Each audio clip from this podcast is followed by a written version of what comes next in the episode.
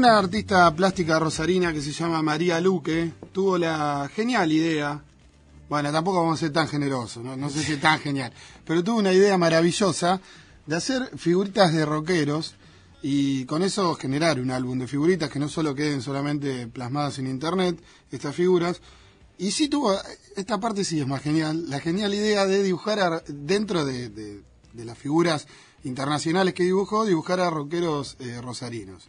No hay muchas eh, figuras del rock de Rosario que tengan estirpe de estrella de rock. Él me lo va a negar seguramente, pero una de ellas es Charlie Egg y está con nosotros acá. Buenas noches a todos y a todas. Yo sé que me lo vas a negar, pero te aparte no es la primera vez que te lo digo. ya- ya No, no, sí, no es la primera vez que te lo niego. Claro. no, no, eh, supongamos que... No me va a decir que María te eligió porque te conoce, nada más. para Eh, no, porque es fácil de dibujar. Ya soy una caricatura en sí misma, así que por eso. Bueno, te dibujó a vos, a, A Jubani, a Pablo Jubani, a Osvaldo Zulo, eh, De de, los. Daylights y Ah, de los Daylight. Daylight y, a- y de Daddy Rocks a Kimi Neptune. bueno, los cuatro se merecían. sí, sí, sí, creo que tiene que ver con los... María creo que nos va a visitar, si no el miércoles que viene, el próximo va a venir. Está muy buena la, la idea. que Está muy buena la idea, la verdad que sí. Un, pla- un placer y eh, me siento honrado, claro, ¿no? Charlie Egg es eh, líder, conductor, alma mater de Sinapsis, una banda que hace muchísimos años que está aquí en la ciudad de Rosario, eh, mostrándonos un estilo de hacer eh, pop y rock eh, que no es muy común, sobre todo después de, un tiempo que se dejó de usar más o menos la música que, hacían ustedes y que hoy ustedes la retoman y la hacen nueva. Sí, sí. Pues, somos herederos de, del pop de los 80, yo creo, en algún punto. Del pop rosarino de los 80. Eh, de Identikey, de Graffiti, de, de Punto G. Que eso, por lo menos es lo que a, a nosotros nos marcó en, en- en nuestra infancia. Eh, ¿Y con Sinapsis cuánto hace que estás? Y con Sinapsis M, eh, digamos, hace muchos años estoy con de- del 94, un poco bastante ya, pero bueno, acá no puedo decir nada, estamos No ante, estamos ante una, ante una leyenda, pero eh, pero bueno, no, después eh, con esta formación actual desde, el do- desde el 2004. Mm. Eh, y ahora tenemos una incorporación nuevita que es eh, eh, Pablo Rajoy en el bajo, que entró hace poquito. Igual, Charlie, vos tuviste incursión en la música desde antes del 94 y en géneros que se podían estar en el- la otra punta de lo que hoy hace Sinapsis, de alguna manera, sí, ¿no? sí. Eh, al menos en la batea de una disquería. Seguramente, en la batería, sí, el metal, el, el trash, el del greencore, eh, pero también es como una, sí, una cosa adolescente, supongo, ¿no? Bueno, aunque hay muchos, eh, gente más grande que la sigue haciendo, ¿no? Pero bueno, a mí me atravesó en la adolescencia, después a lo mejor eh, eh, como que perseguí un poco más una música más amigable al oído. Sí, estaba pensando en eso que decías, adolescente, pero los grandes estandartes de género siguen, están... siguen estando y son los originales, ¿no? Como, y bueno, pero el kiosco les da. Sí, es verdad. A ver, si, si Hetfield eh, tuviese que laburar en supermercado, me Estamos mata hablando si- del cantante. Claro, digamos, acá... Sí, Anthrax, Slayer, todas esas. Sí, acá digamos que para cualquier cosa en realidad uno tiene que tener una pasión de la san puta Mm. para hacerlo y la, y la gente que hace metal... no, pero igual no se estoy haciendo memoria y no hay muchos eh, eh, viejos del metal acá. Está, por ejemplo, eso, Fernando Barlet, se me ocurre, que es Mm. un bajista de metal, pero después banda, bueno, eh, eh, el negro Lotero, eh, Mateo, hay es- músicos de metal se me ocurren unos cuantos, así ya con, eh, con, Sí. con antigüedad, pero no sé si hay una banda así que, que tenga muchos años y que siga tocando. No, no. Se va- se va Acá en Rosario, vos. acá en Rosario. No, yo decía a nivel internacional. Ah, no, a nivel internacional. No, y bueno, incluso de, que- de hardcore también. Sí, sí, bueno, el hardcore sí. Northern From, todas esas bandas siguen estando. Sí, sí, bueno, y acá Zack, por ejemplo. Pero Sí, y no está mal. No, no está mal. No, no está mal. Pero igual, viste que van y vienen ellos. Sí, pero, sí, pero Fede, el líder de SAC, estuvo hace poco acá en el programa y nos contaba que anda, anda haciendo un, un proyecto nuevo. Ah, mira vos. Bueno, me entero. Charlie, eh, acaban de sacar eh, dos temas que, lo, que lo- se puede escuchar a través de internet. Así es. Se llama Hasta el fin del mundo y nunca llega. Sinapsis es una banda que a pesar de su, de su modernidad todavía mantenía esta especie de, de fetiche de sacar discos eh, palpables a la mano, ¿no? Sí. Eh, sin embargo, ahora salen con esto de eh, tener dos temas colgados en la web. Y sí. ¿A qué viene esa decisión? No, pasa que el formato, si bien lo, lo- lo seguimos sacando, eh, en realidad era porque lo pagaba otro. a ver. si bueno, viene- contemos, contemos el, el desarrollo de, Claro. de ediciones musicales de Sinopsis. ¿Cómo fue así la gente se entera? No, no, bueno, eh, hubo mucho tiempo en el cual perdimos plata nosotros mismos, que miles de años, y eh, supongamos que todos los discos de- que sacamos con Planeta X, bueno, obviamente lo- los, los gestionábamos nosotros. Eh, después, el, el, el último disco que, se, que editamos en formato físico, el último LP es eh, Cosas Nuevas, que, es, que bueno, que lo editó Alerta Discos, Alerta Discos, con que es la... una Era subsidiaria. o era, ¿no? Era, porque ahora ya, en, en- en el momento que nosotros editamos, era una subsidiaria de Sony BMG. Y que estaba comandada por Z Voz y Comandado por Z y- Ahora ya Z ya no, no, no, no se dedica más a ese sello, el sello está eh, diluido, por decirlo de alguna forma, Mm. y ni siquiera ya existe Sony BMG como tal, así que ni siquiera sé en qué catálogo estábamos, creo que en el de Sony. Mm. Pero bueno, eso es totalmente anecdótico. El hecho de que hayan hecho multiplicado ese disco es- da risa. A mí me da risa. Y en su momento, cuando los tentaron a hacerlo con ellos, ¿qué, qué, qué los sedujo? Si vos, vos sos un pibe que hace mucho que está en el tema. Sabés lo que es tener música en internet, tener música en una disquería. No, no. Ya sabía que Z, Lo- mucha bola no te iba a dar. No, no, los locos lo que hicieron fue eh, duplicarlo, eh, distribuirlo y darle, a ver... Sí, lo que te sirve que el nombre esté en un montón de lados. Y estaba, por ejemplo, iba a cualquier musimundo y estaba. Mm. Ahora, es como que haya al lado del danonino un frasquito que se llama pirulo. Claro. Que no tiene toda la, la estructura que tiene la Serenísima ni Sancor. Entonces te hace la del mono, por más que te lo pongan en todo, lo- en todo el supermercado, Sí. ¿quién va a agarrar pirulo si al lado está Danonino que tiene millones de dólares en publicidad? Eso también es real. Ahora, si yo no pierdo nada, por mí, que ¿Por hagan qué no? 200 Claro. millones de vinilo, que hagan eh, que me hagan una gira a Japón, que no vaya a meter ni el loro en Japón. Pero Bueno. Botafogo grabó un, vivo, un disco en vivo en Japón. No, claro, digo que- que- en una verdulería aparte. Sí. Está- o carnicería, una cosa así, es rarísimo. Buenísimo. Rarísimo. No, después es que el, yo creo que el, que el mercado discográfico, esto es lo que hablamos la otra vez, como, Mm. este, está, se desmorona y hay, hay un montón de, de- de paradigmas así que quedan colgando. Mm. Situaciones que ya yo creo que hoy, 2000, eh, que estamos, 2011, Sí. eh, ya no, no ocurren. Esto terminó de ocurrir en el 2009 y se empezó a gestar en el 2006, 2007. Sí. También es cierto que, el, eh, al igual que pasa en, en un montón de artes, eh, en el rock los ciclos se van reciclando, valga la Sí. redundancia. Esto mismo que estamos charlando nosotros y que coincido con vos, cuando RCA Víctor, Columbia eh, y Atlantic eh, estaban con la música pop, Chess Records y Imperial y un montón más, eran un grupo de amigos, en otros casos hermanos, que empezaron a grabar discos en el garage de su casa y ellos fueron los que suplantaron a estas grandes empresas, ¿no? Que vendrían a ser los que ahora por ahí tienen sellos independientes en internet, ¿no? Sí. Y estoy hablando de la década del 50, la segunda mitad de la década del 50, principio de la década del 60. Eso mismo se hablaba en esos días. Claro, estaba hablando de Y hay que- material como para constatarlo, ¿no? Que algo que me imagino. Sí. Y hoy, y después en los 70 pasó, hoy que tenemos, no sé, a Led Zeppelin como el ícono de las bandas de rock, a Led Zeppelin la gente le decía que se vendió porque contrataron un avión para hacer giras. Claro.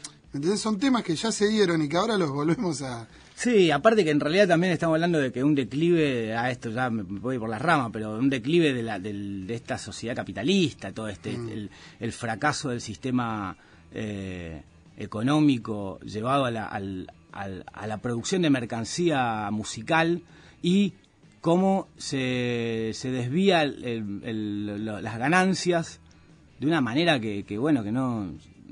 esto las, las, las compañías como que piden una, un- una ayuda que a quién se la piden No, está clarísimo que, el- que el- la debacle de la producción discográfica es culpa eh, y honor de las compañías Claro. y no de los músicos. Y todas las propagandas que nosotros podemos escuchar, que si te bajas un disco estás matando a un músico, yo creo que no es así. No, Creo que no es así, porque de hecho eh, todas las bandas que, que sucumbieron, incluso los grandes gigantes del rock que sucumbieron ante las compañías, era porque las compañías los estaban cagando y se llevaban el 75% de la torta, Y y, sí. no la gente que no le compraba No, los discos. no, más vale. De hecho, el- los formatos que se van renovando, yo creo que se renuevan. La gente, si los discos fueran más baratos, compraría discos. Sí. De hecho, está comprobado cuando se hace la noche de las disquerías, que hay un descuento grandísimo, se llenan todas las disquerías del país. Es que es complicado. Yo no sé, no sé si, la, si qué, qué va a pasar con el disco, qué va a pasar con, eh, con, la, con, el, con el trabajo musical, me preocupa más. Es decir, yo tengo mi abuelo que era músico, por ejemplo, en los años 30, 40, y el tipo tocaba serenata en LT3, en vivo, así como acá están las cosas, y la gente se ganaba una serenata y iba a la orquesta, que se llamaba Recordando Serenatas, que iba y, y tocaba en el barrio, le preparaban una bacanal así, una, una mesa eterna llena de cosas, de comida. eh, a ver, y no, no se grababan discos todavía. Había eh, Después cuando el disco se convierte en una mercancía, yo mismo el laburo de, de DJ y en cierta forma la música enlatada y, y que no sé, que no hay música, no hay gente tocándola en vivo. Eh, son toda una serie de cosas que, que no sé, digamos, a quién, a quién le terminan conveniendo. Obviamente que le convienen a, a muy poca gente y no le convienen a mucha otra, a una gran cantidad no le conviene. Antes de escuchar un tema, de lo que sí estoy seguro es que está bueno que haya un montón de opciones. De que te bajes un disco, de que lo compres también por internet, de que lo compres en una disquería, de que vuelva el vinilo. Sí, el vinilo está, eh, digamos, interesante, porque de una mercancía que vale la pena tener. En cambio, el compact se escucha bien, sí, está todo bien, pero un MP3 320, 48 kHz de lo mismo, no, me mato, Sí. sí, en FLAC está lo mismo. Eh, no, no es por el audio, la, la duración, una desastre. Es decir, el formato me parece que ya fue. El vinilo me parece que tiene mucho más... Sí, si tenés una buena bandeja y un buen parlante donde escucharlo, es mucho mejor. vuelve el Ayer compa- comparábamos con unos amigos Exilio en Main Street de los Stones, Happy en compact y en vinilo. En compact en la línea abajo no se escuchaba, comparada con el vinilo. Claro. Y yo, bueno, esto se le... Una Estamos enfermedad. pecando de viejo choto también. Porque esto me está escuchando un pibe de 15 años y me dice, ¿Qué está hablando? dejate de joder, yo me voy con mi iPod a correr al parque Urquiza y quedate vos con los Rolling. Pero bueno, qué sé yo. Eh, Hasta el fin del mundo se llama uno de los temas nuevos de Sinapsis. Lo escuchamos y seguimos hablando.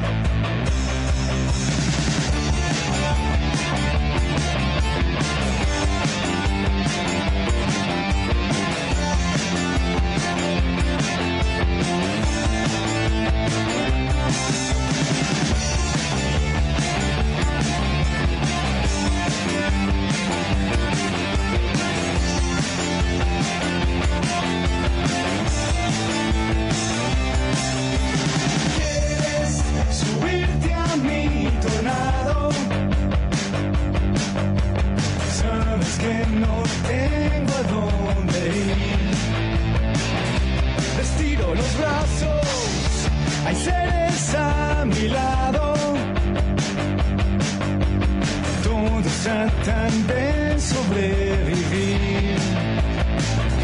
Y mira tus ojos, están en otro lado. Que no acá, ni hoy. Debí preguntarlo, quisiera saberlo. Ya hoy, dame mi seguridad, dame la oportunidad. Como acostarme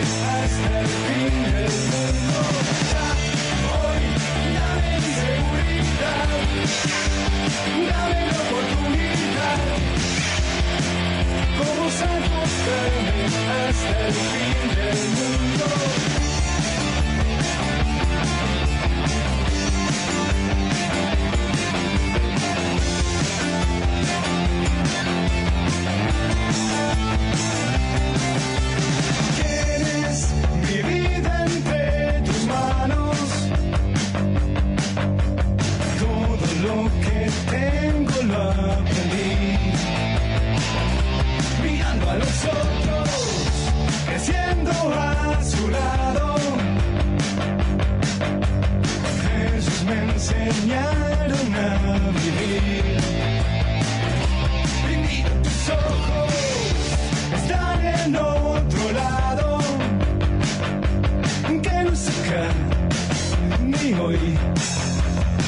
break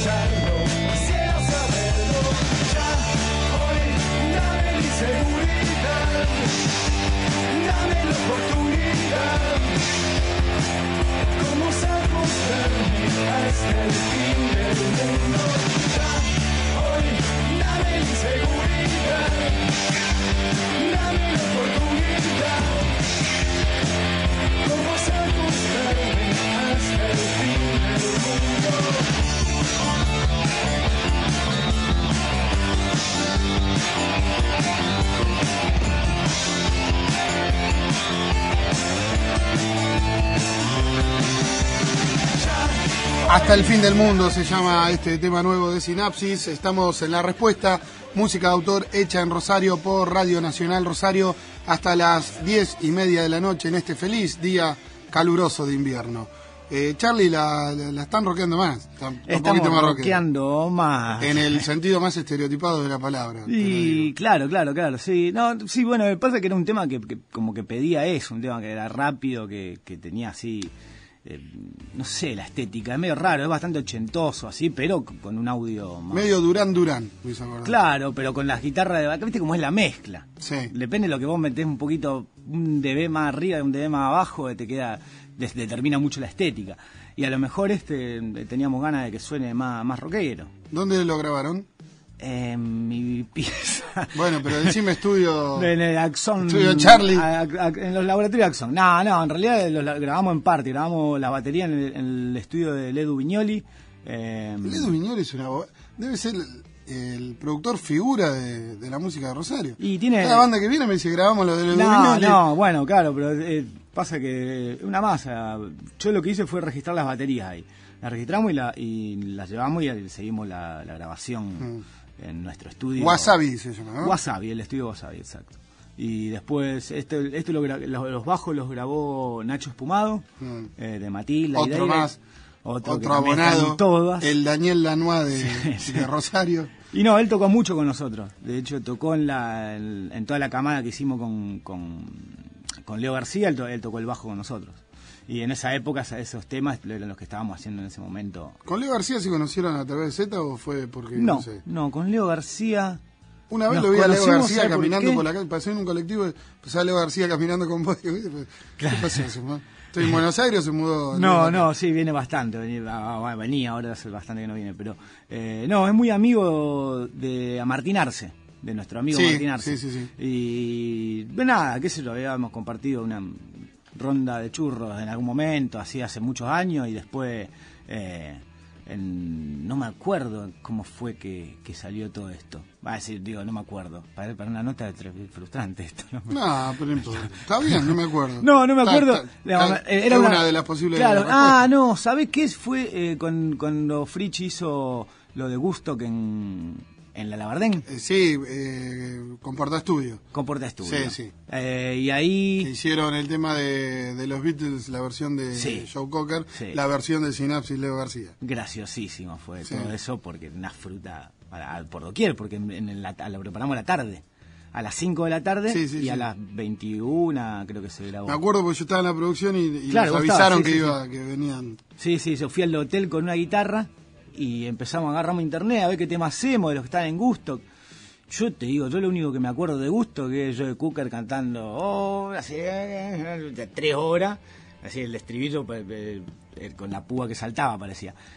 Ah, es verdad, el tema de los Beatles, tocar lo agarra con la viola, ti, ti, ti, ti, ti, ti, lo tenía así, toca la, viola y canta. No, es increíble. Yo fui a ver un show de él solo con la guitarra en el Café de la Flor Claro. Y la verdad que es un músico subestimado. Sí, García. viste, no, no, tremendo. Subestimado porque uno lo ve así medio haciéndose el log y, y decir, Y- "Este bola, ¿qué me va a decir? Sí, mí?". sí. Y no, pega. Es muy naif el, el, el- approach que tiene para con, la, con, con ciertas cosas, pero es un loco muy inteligente y Canta y- muy bien. o sea, y te voy a decir otra, que es tiene más rock and roll que Iorio. No, eso no lo dudo, no, ¿eh? eso no lo dudo, lo he visto en Se hace el camarines. boludo, pero Sí, sí, eh, No, no hace asco nada. Y mm, no, lo loco fue que eh, el loco también eh, tocó con, con- en, en- en la gira de Soda de, con backing vocals de, de- de- como backing vocal de, Cerati, digamos. El- la guitarra y la voz. Y a la última gira de Soda Stereo Claro, también. la última, Soda- la última eh, gira de Soda, exacto. Y, y el loco así, mientras estábamos haciendo eso de, de Porta Estudio, lo tenía en la nuca, lo cual esto... se- nada, quiere decir nada. ¿Querés hacer alguna confusión? No, estaba- no, justo yo me reí solo. Eh, estaba con la guitarra y, me- y cantaba signos. eh, así lo mismo que tocaba atrás de Cerati, digamos. Claro. Y el loco, boludo, ¿sabés que tiene una afinación? No, no, es un buen- Una afinación Hizo un par de temas de Tanguito. Ah, que yo el, el disco de Tanguito, el, el que grabó con Javier Martínez en la consola, me lo compré y no escuché nunca, porque la verdad está tan mal grabado Sí. que nunca pude apreciar la, la- lo linda que son las canciones.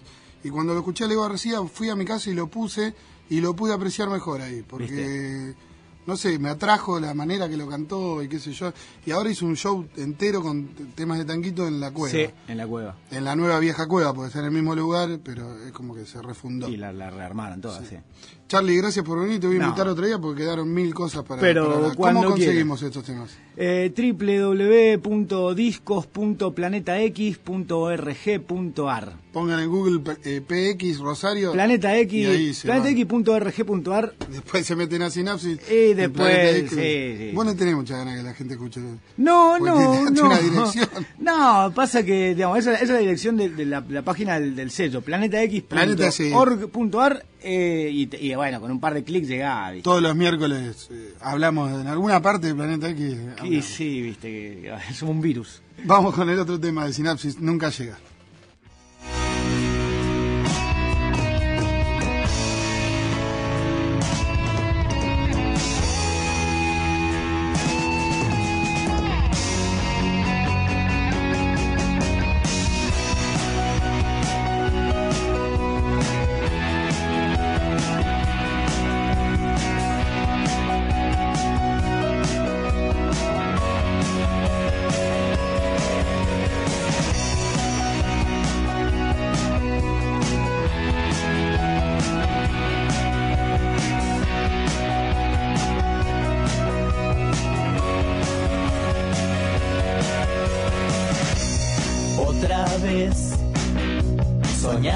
Ese lugar.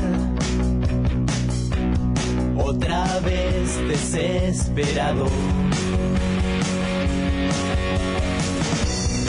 Otra vez con ganas de viajar. Algún encuentro inesperado. y más lo espero y nunca llega. Más lo espero y nunca llega. Y un impulso que me hace reaccionar. En la calle todo sigue igual mientras persigo una idea. Ayer será lo que mañana pueda entender, mientras hoy todavía me espera.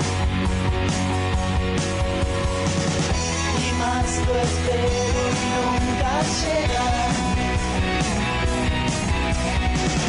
y más lo espero y nunca llega.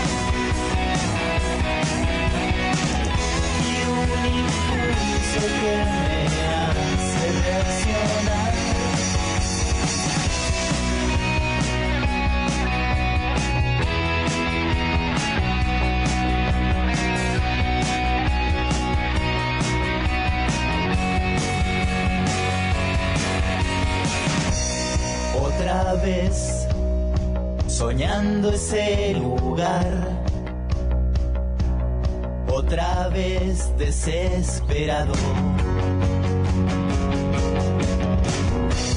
Otra vez con ganas de viajar. Algún encuentro inesperado. y más lo espero y nunca llega. Más lo espero y a llegar. Y un impulso que me hace reaccionar.